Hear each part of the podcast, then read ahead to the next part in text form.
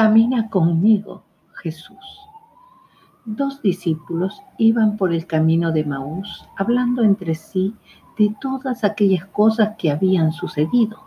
Y mientras hablaban y discutían entre sí, Jesús mismo se acercó y caminaba con ellos.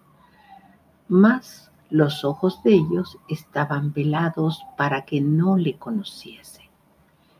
Y les dijo Jesús, ¿qué conversan ustedes mientras caminan y por qué están tristes?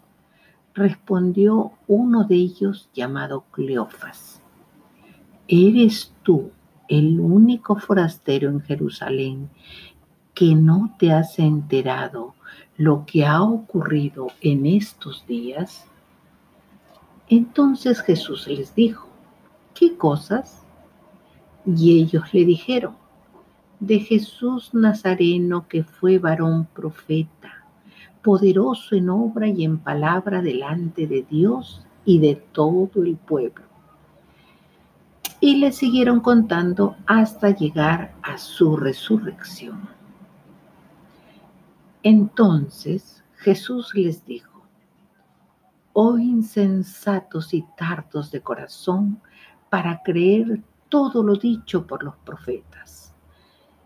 ¿No era necesario que el Cristo padeciera estas cosas y que entrara en su gloria? Y comenzando desde Moisés, les declaraba en todas las escrituras lo que de él decían. Llegaron a la aldea donde iban y él hizo como que iba más lejos. Mas ellos le obligaron a quedarse diciendo, quédate con nosotros porque se está haciendo de noche.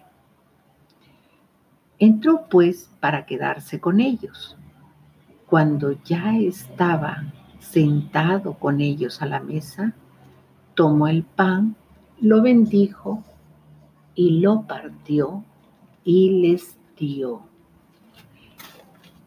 En ese momento se les abrieron los ojos y reconocieron a Jesús, pero él desapareció. Y se dijeron el uno al otro, no es verdad que el corazón nos ardía en el pecho mientras nos hablaba en el camino y cuando nos abría la escritura. Así como a tus discípulos de Maús, camina con nosotros Jesús y abre nuestros ojos para reconocerte en cada circunstancia del día. O cuando en las dudas nos susurres el consejo oportuno, o cuando en nuestras limitaciones trabajes con nosotros, o cuando te lleves nuestro dolor y en la enfermedad sufres nuestras aflicciones, o cuando nos abres el entendimiento para comprender las escrituras.